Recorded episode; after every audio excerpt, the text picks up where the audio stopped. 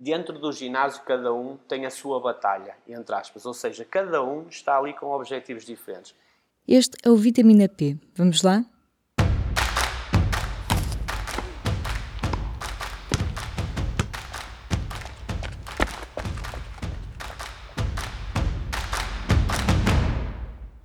Viva! Este é mais um episódio do Vitamina P, podcast de desporto e nutrição do público.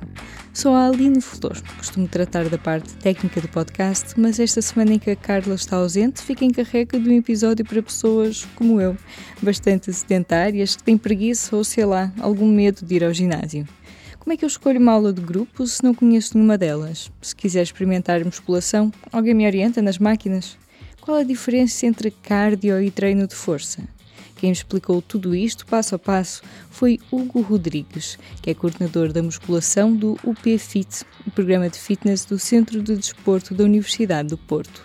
Nem todos temos o mesmo objetivo, porque acontece-nos muitas vezes as pessoas virem e têm uma ideia errada do que é que podem fazer. Nós temos muitos exemplos de pessoas que adoram aulas de grupo, mas até têm determinado tipo de lesões, determinado tipo de problemas de saúde que se calhar uma aula de grupo não vai ser adequada para elas. É uma aula em que a pessoa vai, na maioria das vezes, fazer uma coreografia que o professor está a fazer. Mas há muitos movimentos que, se uma pessoa tiver uma limitação, não vai conseguir fazer. E o professor não vai estar na aula de grupo olhar especificamente para os problemas de cada pessoa de forma individualizada, mas vai dar a aula para aquele número de alunos todos que estão lá, ou seja, toda a gente vai fazer aquilo. Mas Imagina no meu caso que até tenho um problema, por exemplo, na anca ou nas costas, que cada vez mais nos chegam pessoas com problema nas costas. Se calhar uma aula de grupo é aquilo que eu gosto, mas será que saltar numa aula de grupo vai ser o ideal para mim? Se calhar não vai. E nós temos que desmontar um bocadinho essa ideia e dizer: olha, neste momento a aula de grupo não é o ideal para ela se calhar vai ter antes que fazer um reforço, por exemplo, de algumas estruturas musculares, melhorar a mobilidade, fazer uma série de trabalho na musculação que as pessoas muitas vezes quando não, não nunca fizeram o treino de força, que a força é a base do exercício físico, ou seja, nós vamos precisar de força para tudo. E nós próprios, em alguns momentos, criamos uma má reputação da sala de musculação. Ou seja, nós olhamos, a maioria dos nossos utentes que chegam aqui, olham para a sala de musculação como pegarem cargas elevadíssimas, tomar suplementação, vai estar ali toda a gente a transpirar forte e feio porque só querem aumentar a massa muscular e só querem ficar completamente definidos e criamos uma imagem do, errada do que é propriamente a sala de musculação, porque a sala de musculação tem que ser muito mais do que isso. Porquê? Para cada pessoa que está lá dentro existe um objetivo. O meu objetivo pode ser aumento de massa muscular, falando assim abertamente que é muito do, dos objetivos que trazem as pessoas à sala de musculação é definição, aumento de massa muscular, mas muitas delas vêm com problemas de saúde que têm que fazer reforço muscular. A parte estética tem uma parte grande do utentes da sala de musculação, mas também existe agora uma parte muito grande de pessoas, principalmente agora por este período que vivemos, que chegam ao ginásio e dizem: oh, Hugo, eu estou completamente cheio de dores nas costas. Ou eu tenho um problema que estou montes de horas ao computador e não aguento dos ombros, das mãos, dos pulsos. O que é que nós fazemos? Existe uma série de exercícios simples que rapidamente nós podemos desconstruir e corrigir e depois a pessoa a seguir vai fazer uma aula de grupo perfeitamente à vontade. Mas temos que a fazer perceber que há determinadas aulas que naquele momento específico não são ideais. Uhum. Podemos começar então só agora do início também de perceber, pronto, esta introdução, digamos, de definir, ou seja, este plano para cada individual de cada individual, aluno é uma coisa normal quando nós entramos então no ginásio, mas vou ter sempre ajuda, não é? Como é que, como é que... a pessoa inscreve-se e vem com uma ideia pré-definida, por exemplo, olha, eu não gosto da musculação porque eu na musculação não quero pegar em pesos e na musculação não quero ficar muito musculado e não gosto da musculação quero fazer aulas de grupo. Ok, tudo bem. E nós, sem uma avaliação inicial, não sabemos se essa pessoa vai ter algum problema ou não. Portanto, a pessoa vai para a aula do grupo. Mas todos os nossos professores sabem que se chegarem ao fim e a pessoa disser, olha, eu gostei muito da aula de grupo, mas não me senti muito confortável. Afinal, eu gosto disto, mas não consegui acompanhar muito bem porque doeu-me aqui um bocadinho. E todos os nossos professores sabem que, olha, então vamos fazer a seguinte: vai fazer uma aula experimental de uma outra modalidade. Vamos, por exemplo, agora eh, recomendar um bocadinho do treino de força. E a pessoa diz assim: Ah, mas eu não gosto do ginásio. E cabe-nos a nós, enquanto profissionais, dizer: olha, desmistificar aquela ideia que é: olha, o ginásio não é só chegar lá e levantar pesos. Tem lá um professor que a vai ajudar, que a vai acompanhar e que lhe vai explicar direitinho uma série de exercícios que a vão ajudar a ficar melhor a nível da aptidão física e depois até pode regressar à aula do grupo. E a pessoa diz assim: Olha, mas eu não gosto mesmo da, da musculação. Então nós aconselhamos o quê? Se calhar uma outra aula de grupo, mas que não tenha tanto impacto. Por exemplo, que não haja muitos saltos. Aqui entra um bocadinho aquela parte que as pessoas também acham que funciona muito bem, que é o Pilates, o Yoga, que são aulas onde o impacto a nível articular é menor e que são aulas onde as pessoas às vezes até se adoram não tanto pela parte física, mas mais pela parte mental. Sentem-se muito mais confortáveis que é uma aula de silêncio. As pessoas têm aquele momento de introspecção. É uma aula onde também trabalham de uma forma acentuada. É uma aula onde, a nível, por exemplo, dos ganhos de força, de mobilidade, é importantíssima. Mas é uma aula, por exemplo, que já não tem impacto e nós podemos orientar a pessoa e dizer: olha, não gosta da musculação, ok, então vai experimentar uma outra aula que se calhar vai se adaptar melhor. Porque isso é mais importante, é a pessoa sentir-se bem e ao mesmo tempo a aula estar adequada. Se existir esta simbiose que eu gosto daquela aula, a aula não me faz mal. Repara, é melhor estar numa aula onde eu me sinto bem e que não me causa nenhum problema do que não fazer rigorosamente nada. Portanto, aqui já é uma vitória para nós.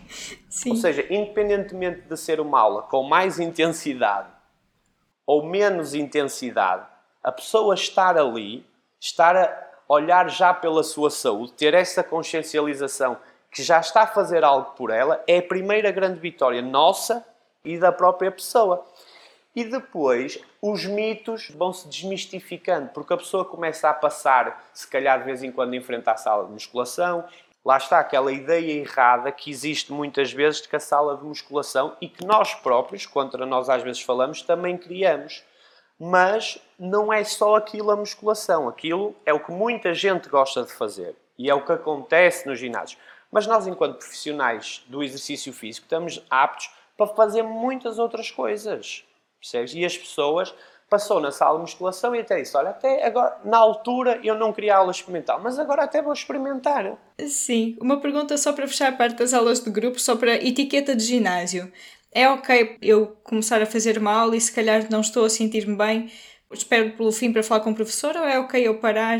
Como é que eu faço essa gestão de primeiros passos? De primeiros passos, ok. Normalmente o que é que acontece? Quando nós não estamos confortáveis com a aula, paramos e, e, saímos. Se for uma aula de grupo, é mais difícil nesse próprio momento falar com o professor porque ele está a dar a aula para os outros alunos todos. O que nós nunca podemos deixar que aconteça é eu não gostei, fui embora e vou com aquela ideia errada de que tarefa não sucedida, portanto não vou mais ao ginásio porque foi uma experiência que eu não gostei. Então, cabe-nos, se o aluno pegou e foi logo embora, Cabe-nos a nós a perceber, e isso já nos aconteceu, mandar um e-mail ao aluno, falar e dizer, olha, o que é que aconteceu? E ele disse, olha, não me senti bem, não gostei. Prontos, não gostou, tudo tranquilo, mas olha, venha fazer uma aula experimental de uma outra situação, porque a atividade física, e é esse o nosso ponto de vista, tem que ser regular por todos nós.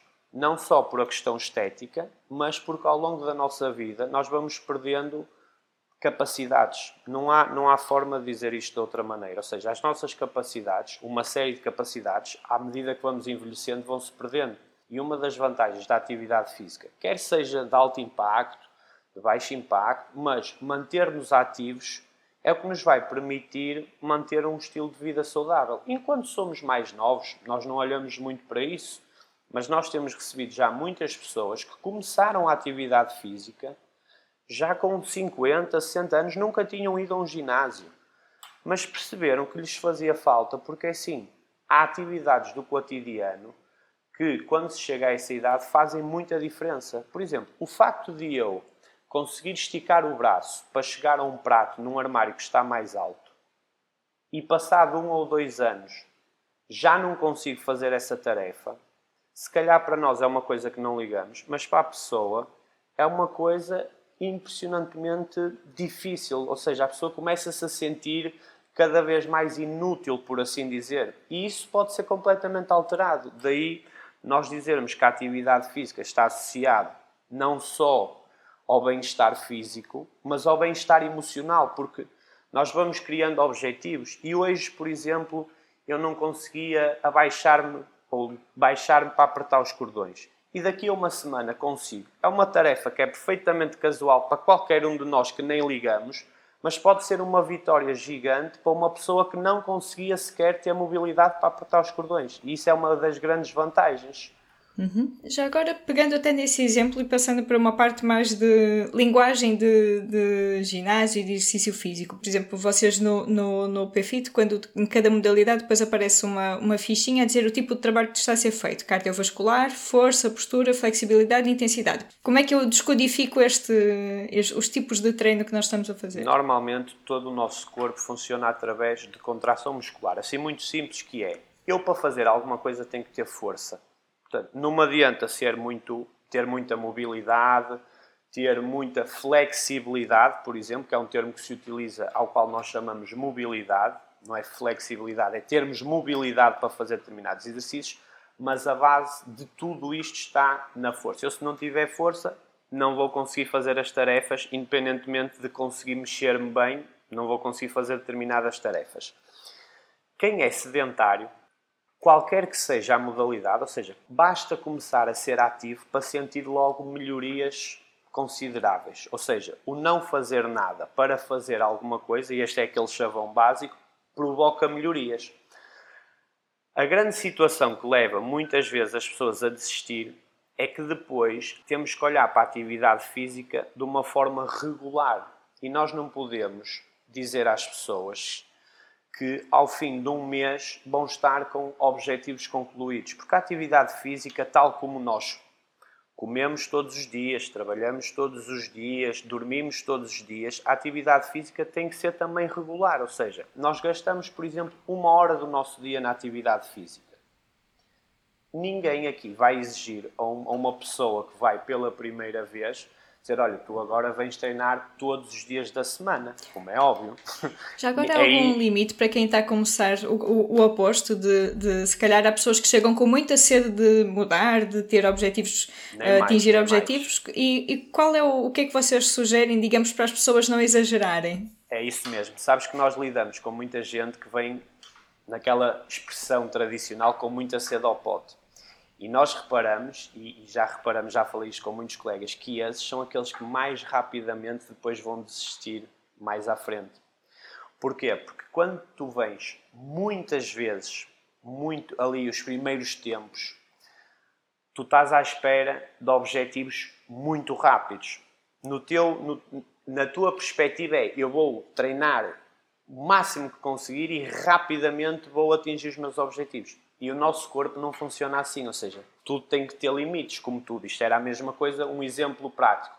Eu não posso beber hoje a água para os próximos 3 dias. Ou seja, não me adianta agora beber 7 litros ou 8 litros de água e dizer agora não vou beber água nos próximos 2 dias. Portanto, isto tem que ser completamente controlado. Até porque o descanso é uma parte fundamental. Às vezes, e eu digo isto muitas vezes, descansar bem é mais importante do que um bom treino. Porque se nós não estivermos completamente recuperados, o nosso treino não vai funcionar bem, nós não vamos estar na plenitude das nossas capacidades.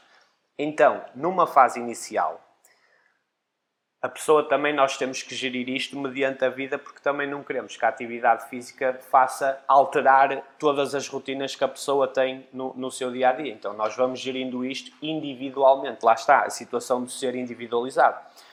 Se a pessoa só pode vir duas vezes, nós não vamos dizer, olha, bem duas vezes isto não vai servir de nada. Não, porque senão a pessoa nem, nem vai duas, nem vai uma, nem vai nenhuma. Aí acaba, acaba logo. Portanto, Sim. uma vez é aquele chavão e isto, isto às vezes o, o que é fácil funciona muito bem, que é uma vez é melhor que nenhuma e duas é melhor do que uma. Agora, nós não podemos é ir ao excesso de como temos às vezes aqui utentes que dizem ah, eu agora venho seis vezes por semana. E quando eles têm essa ideia, é muito difícil para nós dizer, não, olha, mas quatro vezes numa fase inicial é mais do que suficiente, porque nós queremos adaptar primeiro o nosso corpo. Nós, eles vêm com a ideia da parte estética. E nós, cabe-nos a nós explicar e desmontar da parte da saúde, que é o que é mais importante. E aqui chegar a um consenso. Ele tem que sentir que tem resultados, que está a ficar de acordo com aquilo que ele quer para não desmotivar e não abandonar, porque esse é o pior que nos pode acontecer. E nós temos que o levar a sentir-se realizado nos objetivos, mas ao mesmo tempo que ele se vá tornando habitualmente um praticante de atividade física e que prolongue o máximo do tempo possível. Portanto, aqui o descanso é fundamental. Nós, normalmente, numa fase inicial, para concluir a, a pergunta, três, quatro vezes é mais do que suficiente. Duas vezes não há problema nenhum, porque, tal como falamos no início, o mais importante é a pessoa dar o primeiro passo. Esse passo é o mais importante de todos. Uhum. A pessoa sentir e dizer: Eu fui, Ok, ok. E se eu for, por exemplo, duas vezes e, e fui fazer uma aula de, de grupo, por exemplo, vocês costumam sugerir então fazer uma aula de grupo e mais o quê? Uma hora de musculação? Ou, ou como é que Sim, vocês fazem nós, essa gestão? Nós, eh, exatamente. O que é que nós surgimos? A pessoa diz, olha, só tenho disponibilidade para vir duas vezes. E depois lá está, mediante os objetivos da pessoa, mediante aquilo que ela gosta, vamos falar agora de um objetivo assim tradicional, uma coisa assim mais olho a olho eu quero perder peso, mas eu não vou para a passadeira uma hora, porque ninguém gosta de estar uma hora a correr virado para um espelho ou, ou estar ali sem fazer nada.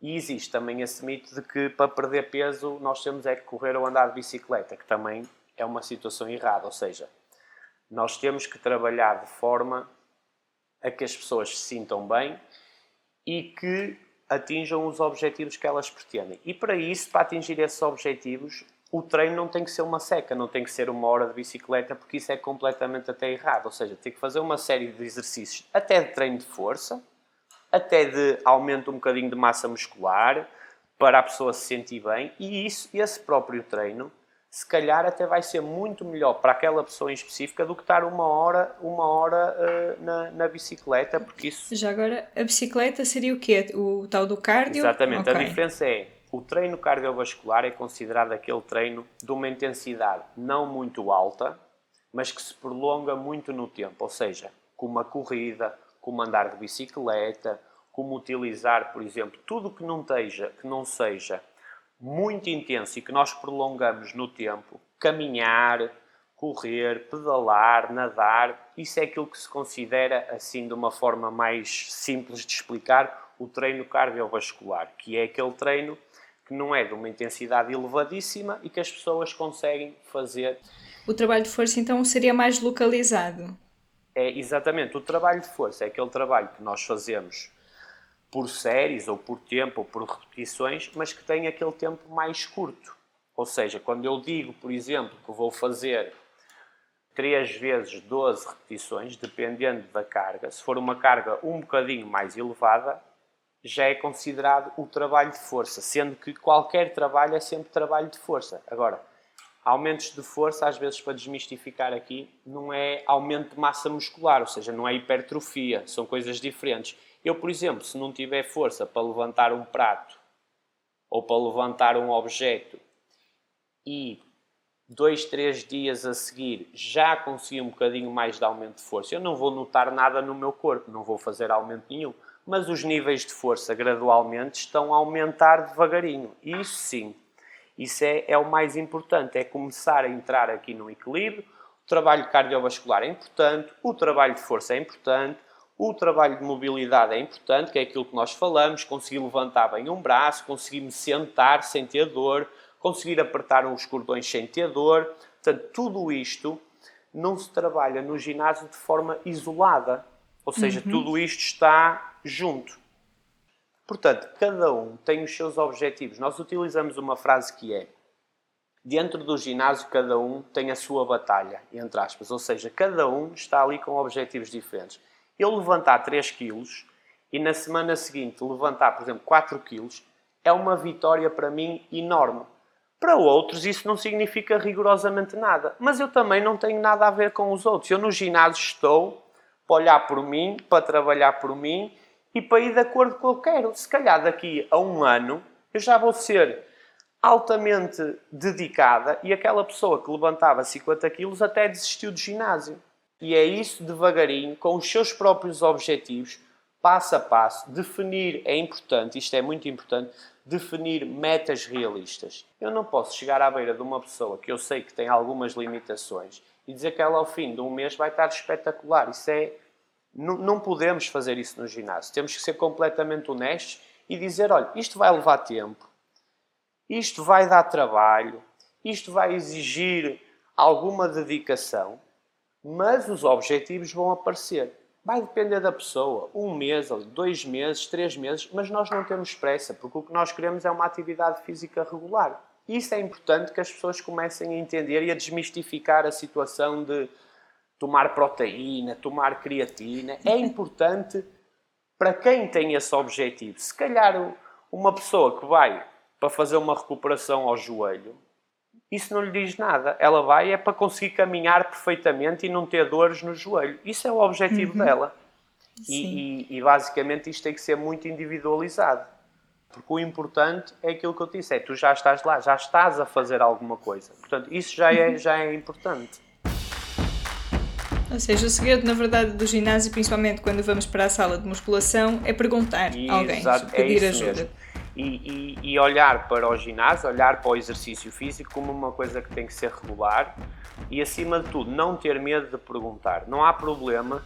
As pessoas às vezes sentem que são um bocadinho novas, novas, ou seja, um bocadinho navas, por assim dizer, dizer, ah, eu não vou lá porque não estou confortável. Não, perguntem. Nós, nós queremos que vocês nos perguntem. Eu, eu quero que quando chegam lá, diz, olha, mas eu nunca fiz esta máquina. Pronto, então eu estou lá com a pessoa, ajudo e pergunto e cria-se ali logo uma relação que a pessoa fica muito mais confortável e sente-se muito mais confortável. Quando for para outro exercício, dizer, olha, Hugo, como é que esta máquina funciona? Funciona desta forma. Perfeito. A curiosidade vai despertar objetivos e depois de nós estarmos um bocadinho melhores, vamos ser um bocadinho ainda melhores e isto é quase como um vício, é objetivo a objetivo e quando estamos a ver já estamos a correr distâncias mesmo grandes e começamos muito devagarinho. É, é sempre assim. Isto é como aprender a, a escrever. A gente não, não, escreve logo frases e palavras, portanto começamos letra a letra e a partir daí depois construímos textos e, e funciona uhum. muito nessa, nessa base. Ok.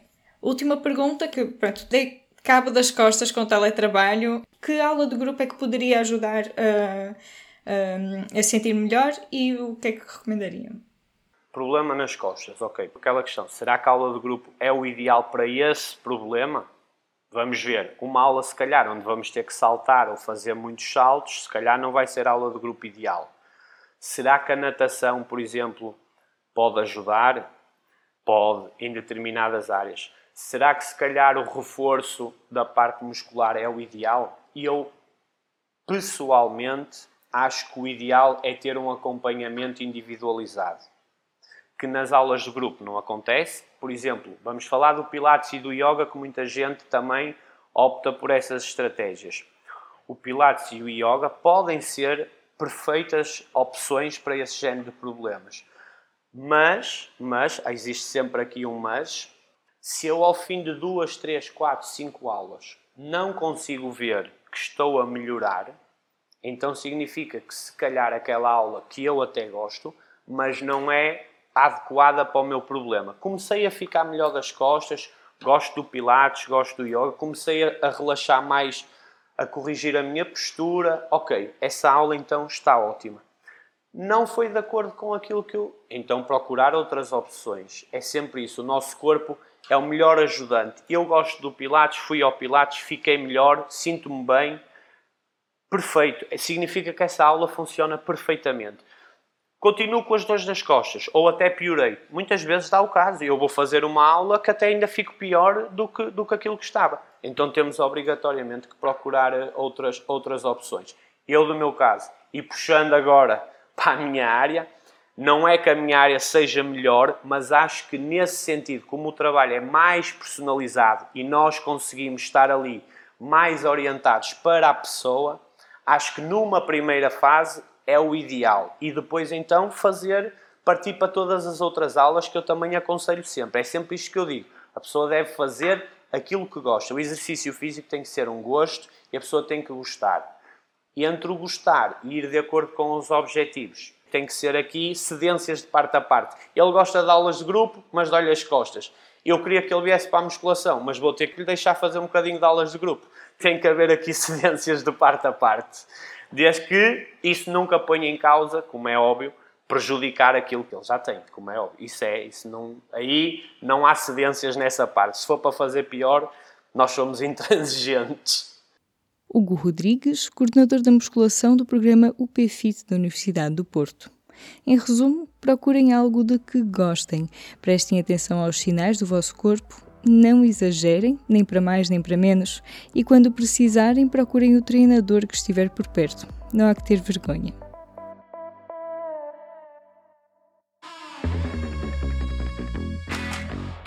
Este já é o episódio número 20 do Vitamina P. Ao fim destes meses de conversas sobre saúde, há uma ideia que as pessoas entrevistadas pela Carla mencionaram mais do que uma vez: a de que são precisas seis semanas para criar um hábito de exercício físico. Portanto, só ao fim de quatro vezes por semana, ao longo de seis semanas, é que as pessoas começam a sentir o exercício como uma coisa de que gostam, querem e eventualmente vão manter para se sentirem bem. E eu garanto que no final de um mês ou de seis semanas já está a conseguir correr os 30 minutos sem parar. Ok, seis semanas. É, Seis é, semanas. é um bom desafio. Eu e a Carla pensamos em aceitar o desafio e vamos fazê-lo juntas. Do meu lado, o primeiro passo está dado. Esta semana inscrevi-me num ginásio. No dia em que estou a gravar este texto, já fiz a minha primeira aula de Pilates online. Fica reto, mete as costas retas ali. E vocês, alinham no nosso desafio das seis semanas? Escolham o vosso objetivo, partilhem nas redes sociais com as hashtags 6 semanas e vitamina P e juntem-se a nós. No próximo episódio, a Carla Pequenino volta ao Vitamina P com mais uma entrevista e ainda o regresso do mito da semana. Eu sou a Aline Flor, fiquem bem, com muita saúde.